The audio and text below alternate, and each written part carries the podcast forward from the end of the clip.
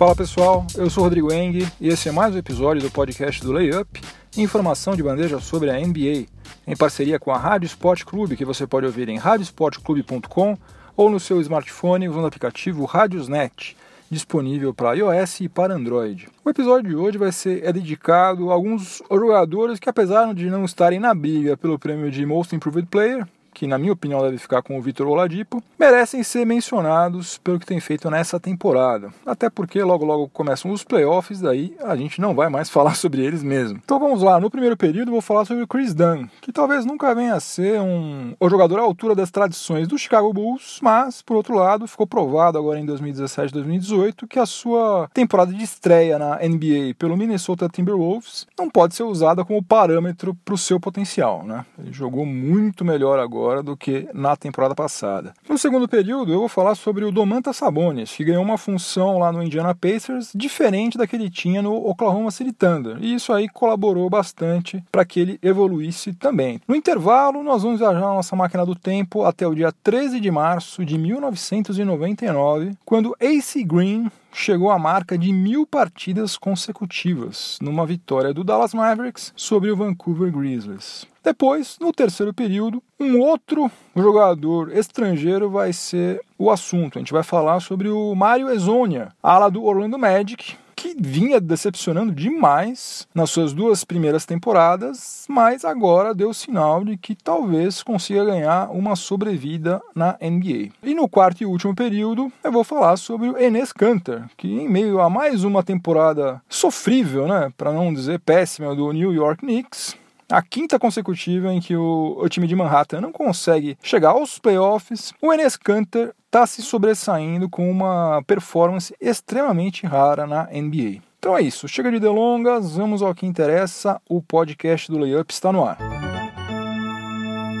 O Chris Dunn foi a quinta escolha no draft de 2016, selecionado pelo Minnesota Timberwolves. E na temporada passada ele atuou em 78 jogos, quase sempre vindo do banco de reservas, e deve ter causado pesadelos à torcida do Wolves, né? principalmente se a gente se lembrar que Buddy Hield foi a sexta escolha, Jamal Murray foi a sétima, e indo bem mais longe do que isso, o Malcolm Brogdon, né, que foi o Rookie of the Year, foi a 36 sexta. O Dan teve aproveitamento de 37,7% nos arremessos de quadra na temporada passada, né? 28,8% nos chutes de fora do perímetro e acabou entrando naquele pacote enviado para Chicago na troca que levou o Jimmy Butler a Minneapolis. E agora em Illinois, armador encontrou a oportunidade que ele precisava. Né? Ele tem sido titular do técnico Fred Hoiberg e tem mostrado uma franca evolução. Né? O seu aproveitamento nos arremessos de quadra subiu para 42,9% e para 32,8% nos três pontos. Mas o que eu acho mais importante do que isso é o fato dele estar tá apresentando uma versatilidade que diferencia os armadores de elite no atual cenário da NBA. Né? Ele está com uma média de 13,6 pontos, 4,3 rebotes, 6 assistências e 2 roubos de bola por partida. São números bacanas, hein, gente? A propósito, eu fui dar uma xeretada lá no nosso bom e velho Basketball Reference. Você sabe quantos jogadores tiveram média de dois roubos de bola por partida na segunda temporada na NBA nesse século 21? Somente quatro. Somente quatro. E olha só quem são os quatro. Meta World Peace, né, que foi Defensive Player of the Year em 2004 e foi campeão da NBA em 2010. O Baron Davis, que foi duas vezes All-Star. LeBron James, que dispensa comentários, né, e Ricky Rubio. Um outro aspecto que eu também considero animador em relação a ele é o fato de que a performance dele subiu, mesmo se a gente considerar as médias em 36 minutos. Ou seja, se você pegar os, os números dele na temporada passada e fizer uma regrinha de três para saber proporcionalmente qual seria a produção dele em assistências, em pontos, rebotes, etc e tal, em 36 minutos, e fizesse isso também em relação aos números dele na temporada atual, você iria perceber que uh, ele evoluiu de fato. Não é uma coisa decorrente apenas do fato dele estar tá ficando mais tempo em quadra. É uma evolução real mesmo e que, sei lá, sendo um pouco otimista, né, quem sabe, eu acho que pode gerar ótimos frutos para o Chicago Bulls a médio prazo, né? Vai ter que ter paciência ainda, porque não vai ser da noite para o dia. Mas se continuarem dando oportunidade para ele jogar, eu acho que tem grandes chances dele virar, no mínimo, um bom o jogador, um cara que vai fazer carreira aí, vai jogar 10, 12 temporadas lá na liga e eventualmente pode até vir a ser um All-Star, vir a ser uma coisa mais relevante ainda. Começando o segundo período do podcast do Layup, em parceria com a Rádio Sport Clube, e agora eu vou falar um pouquinho sobre o Domantas Sabonis.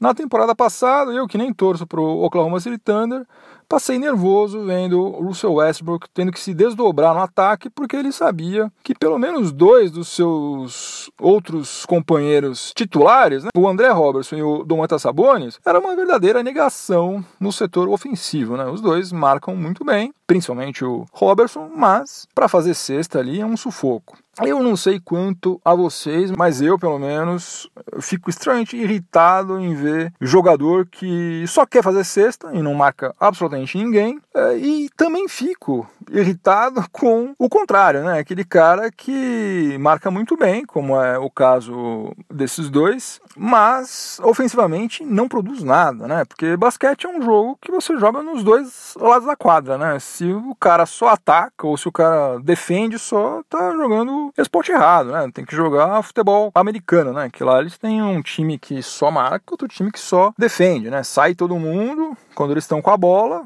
entra o pessoal que ataca. Quando eles estão sem a bola, sai todo mundo, entra um outro, um outro time. Então tá no esporte errado. O cara para jogar basquete, ele tem que ter equilíbrio, né? Tem que fazer um pouco dos dois, né? Mas enfim, Uh, o André Robertson, até ele se machucar, né? É, ele estava no mesmo esquema de sempre, né? Marcando muito bem, eficiente pra caramba, tanto é que mesmo ele sem pontuar nada, ele continuava sendo titular, só que ofensivamente seguia sendo uma negação. Já o Domantas Sabonis, não Domantas Sabonis, que eu critiquei pra caramba na temporada passada. Agora, diante do que ele tá apresentando lá no Indiana Pacers, eu fico feliz em falar um pouco sobre como o filho do grande Arvidas Sabonis evoluiu em tão pouco tempo, né?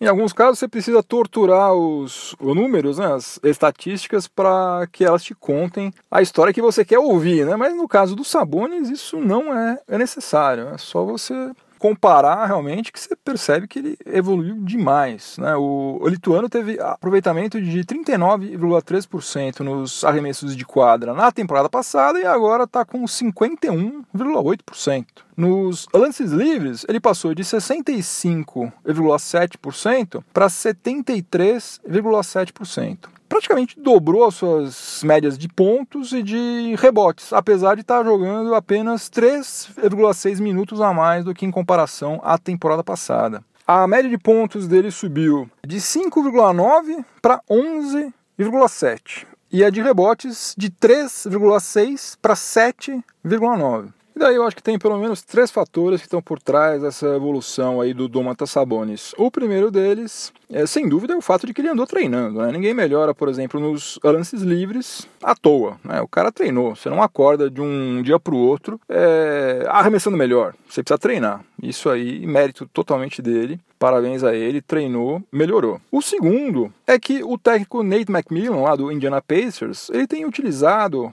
o Sabonis basicamente como um pivô reserva quando o Miles Turner está cansado. Basicamente é isso. Ele está atuando mais perto da sexta e muitas vezes contra a segunda unidade, né, contra os reservas dos times adversários. E daí, naturalmente, ele está tendo mais facilidade, tanto para pontuar quanto para pegar rebote. O aproveitamento nos arremessos dele subiu muito também por conta disso. Mas isso aí eu não acho que é, é tirar mérito dele de forma alguma.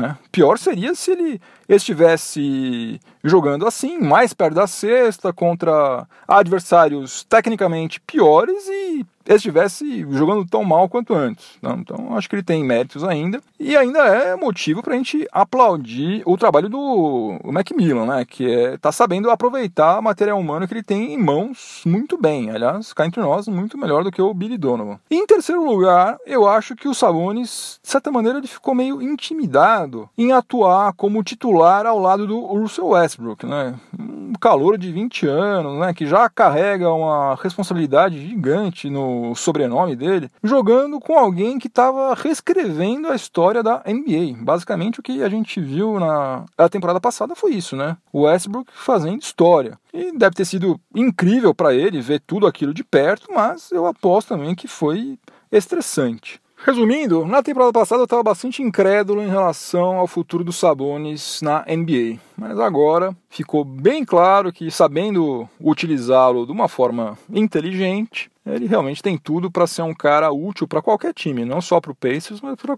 qualquer time e ainda vai evoluir mais, né? Porque ainda é jovem, né? tem muito chão pela frente. Então, acho que vai fazer carreira também, vai ter muitos e muitos anos pela frente na NBA.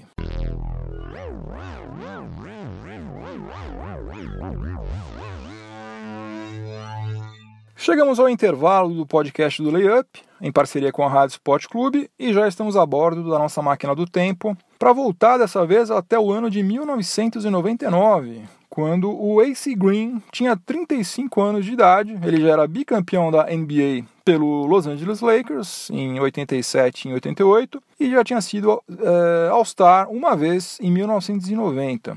E daí, depois de uma passagem pelo Phoenix Suns, ele estava defendendo o Dallas Mavericks.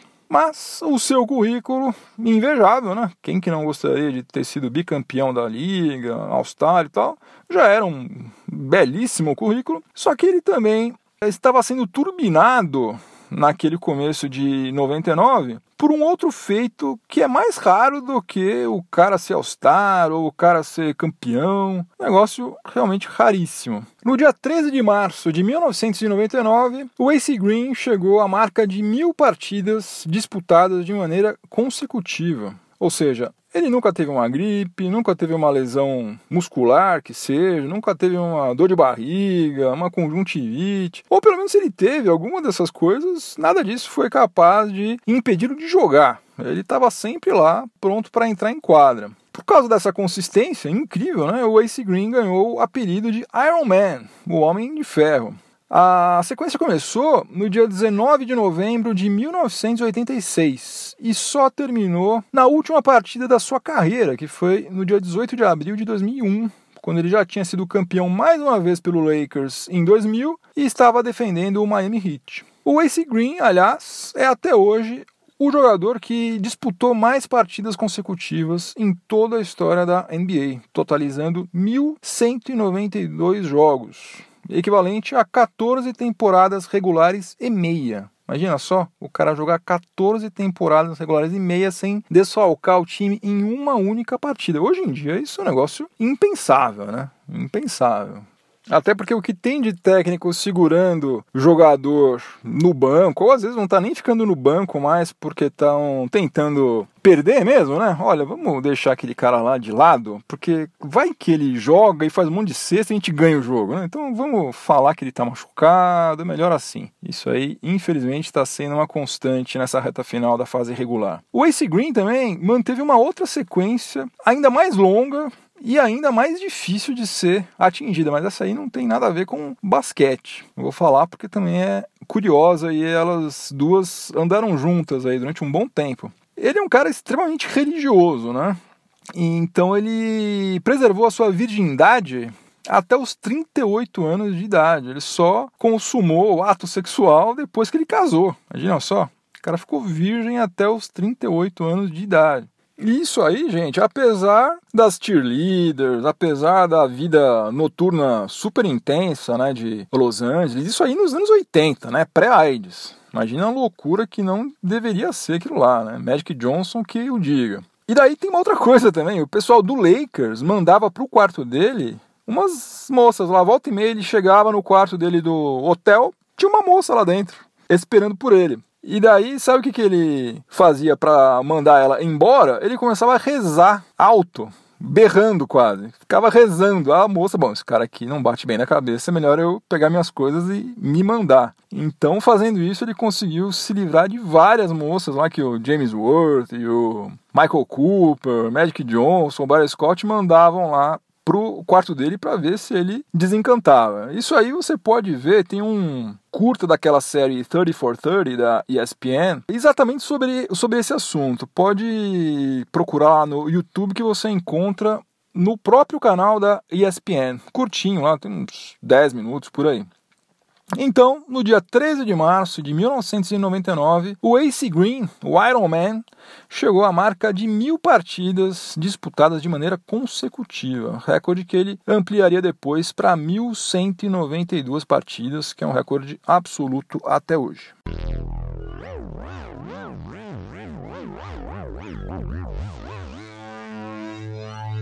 De volta aos dias atuais, para a gente começar, o terceiro período do podcast do Layup em parceria com a Rádio Sport Clube.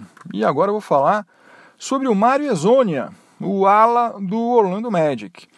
Olha, em 2015 eu botava a fé que o Mário Ezonia ia ser o Rookie of the Year.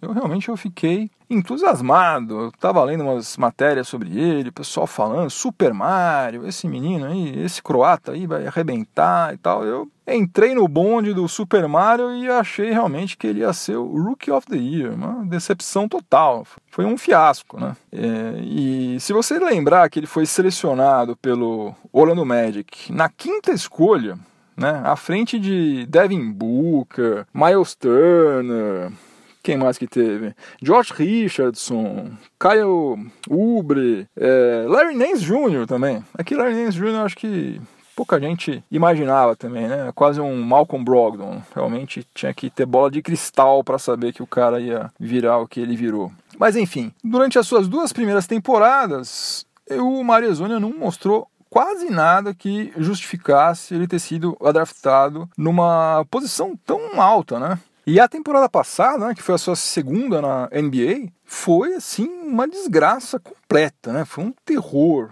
Ele conseguiu piorar isso é que é possível, né? Geralmente o cara começa trupicando, mas depois começa a melhorar, né?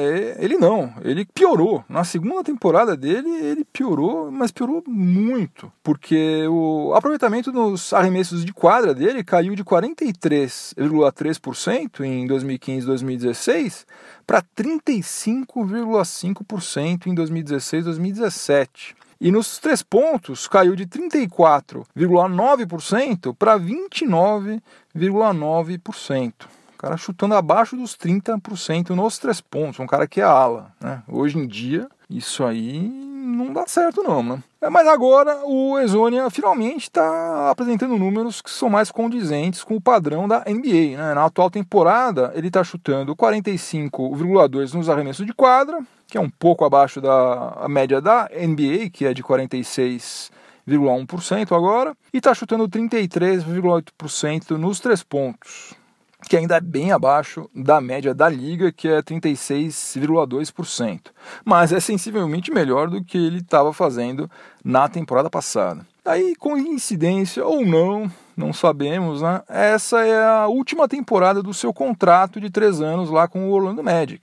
E faz todo sentido, portanto, que ele tem interesse em mostrar serviço agora para tentar se manter na NBA, né, onde rolam os maiores salários do planeta. E talvez exista pelo menos um motivo para a gente dar um crédito de confiança para o Marizonia. O Vitor Oladipo, que está arrebentando agora lá no Indiana Pacers, né, e como eu já falei antes, para mim ele deve ser eleito o Most Improved Player ele falou o seguinte, que como o Orlando Magic tinha um monte de jovens, né, tinha um time muito jovem nesses últimos anos, aí, nas últimas três, quatro temporadas, tinha um clima de competição interna ali muito mais acirrado do que costuma ver nos outros times, né? Cada um tentando cavar o seu espaço e não havia, né? O Oladipo não falou isso abertamente, mas deu a entender que não havia uma supervisão por parte da franquia. Então era um ambiente realmente pesado ali. E aí é bem possível que o Exônia tenha baqueado, né? Um cara que estava vindo lá da Europa, né? Chega nesse ambiente completamente diferente,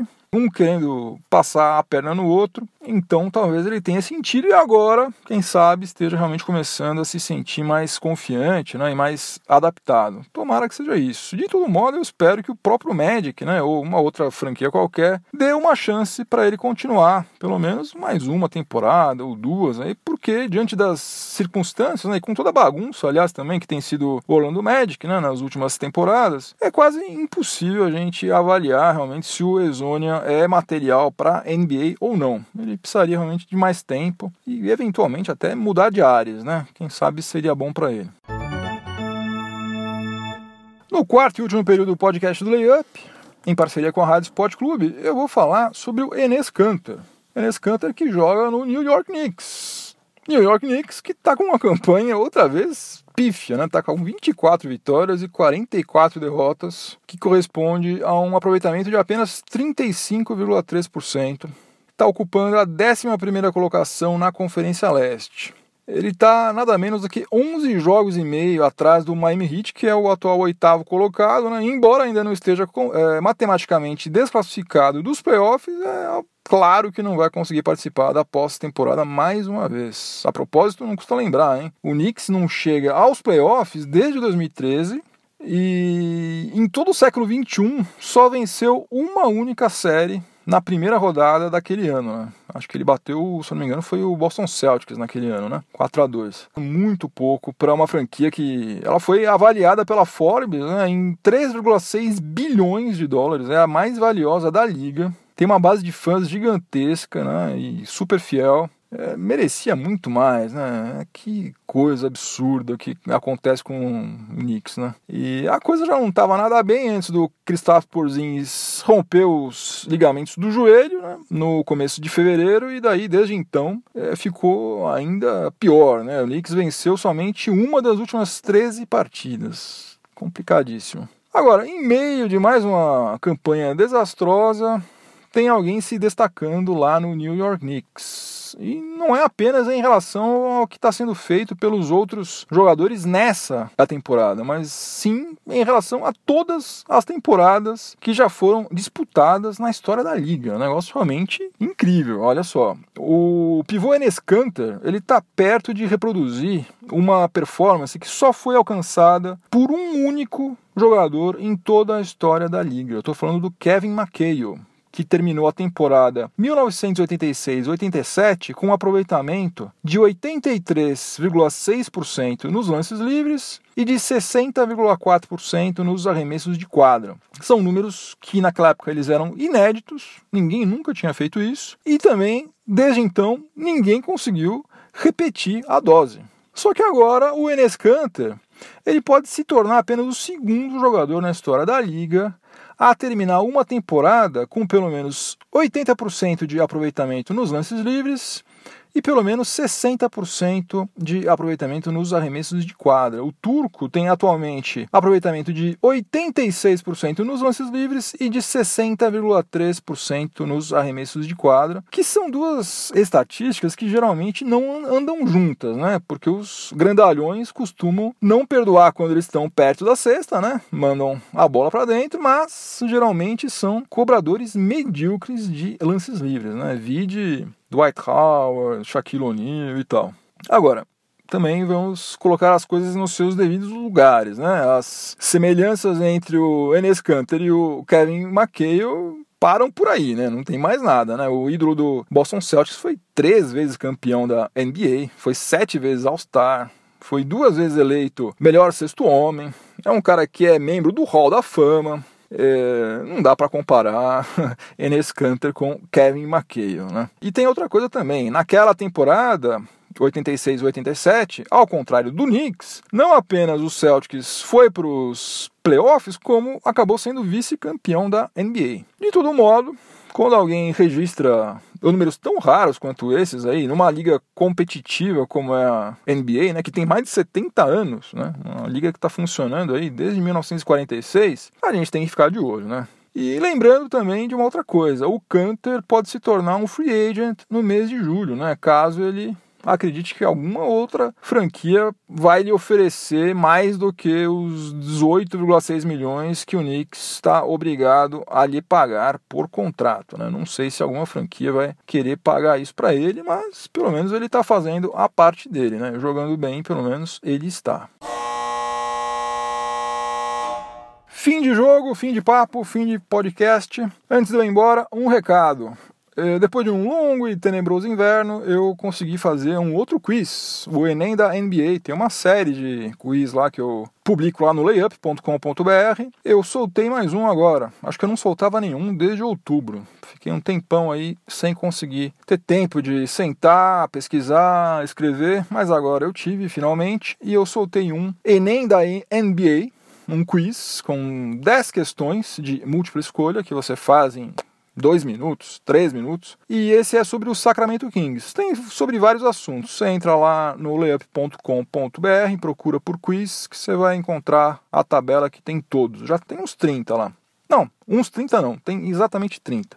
E a outra coisa que eu tenho que falar antes de dizer tchau definitivamente é deixar minha trilha sonora para o final de semana, o que eu sempre faço nos episódios que fecham a semana. E a música que eu ouvi nesse final de semana é Free Fall, do álbum Mirage, que é o segundo álbum da banda inglesa de rock progressivo Camel. Esse álbum foi lançado em 1974. Essa faixa aí, Free Fall, abre o álbum Mirage. Pode ouvir que você não vai se arrepender, e aliás, esse álbum inteiro é maravilhoso também. É isso, pessoal. Bom final de semana para todo mundo. Divirtam-se, voltem inteiros para casa, todas aquelas recomendações de sempre. Semana que vem tem mais. Um abração, tchau, tchau.